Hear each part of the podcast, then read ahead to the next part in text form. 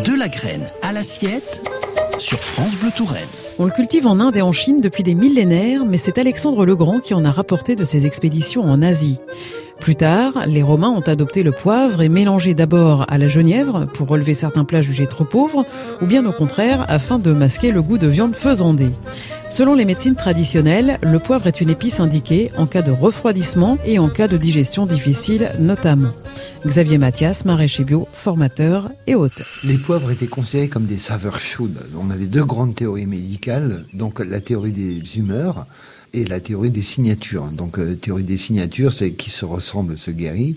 La théorie des humeurs, un peu plus complexe, quatre éléments, quatre humeurs. Et alors, par contre, on l'a encore dans notre vocabulaire. Être de bonne ou mauvaise humeur, c'est ça.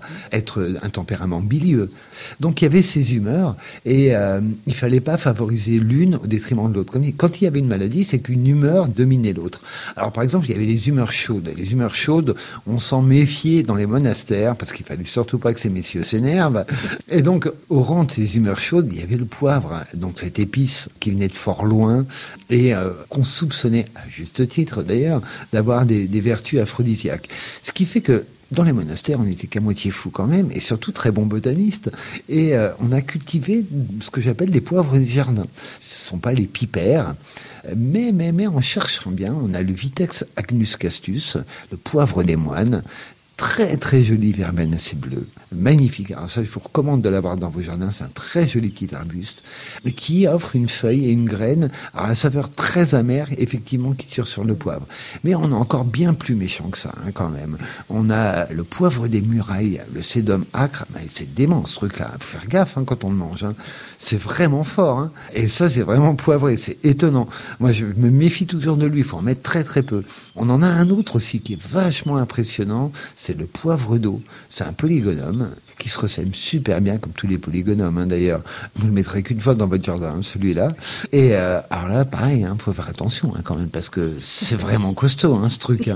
Et alors après, il y avait aussi plein de saveurs. la, grande passerage, c'est euh, l'épidium latifolium. Donc ça, c'est un goût de moutarde, mais de moutarde, comme si on mangeait une cuillère à café de moutarde. Je ne citerai pas de marque. C'est impressionnant.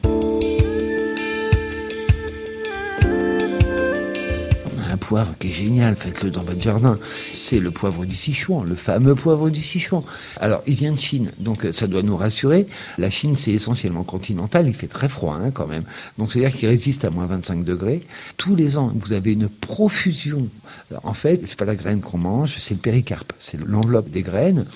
C'est super bon. Il y a un côté paresthésiant, donc ça pétille dans la bouche, ça anesthésie un peu. Et c'est un très joli petit arbre avec un inconvénient néanmoins, ou un avantage pour certains. Il a des piquants mais à côté, l'acacia, c'est des bitniques. Hein oh là là, c'est impressionnant. Et on voit les piquants qui lignifient avec le temps. C'est une espèce de, peau d'animal préhistorique. C'est tout à fait impressionnant. Et moi, je l'ai vu utilisé en haie défensive dans la région de Bourges. Ouais, ouais, une haie de poivre du Sichuan. Donc, bonne pioche, parce qu'on récolte beaucoup dessus. Ça donne au bout de 3-4 ans. Donc, ça va assez vite. Mais déjà, au bout de 4 ans, vous en avez trop pour vous. Vous en offrez. Hein.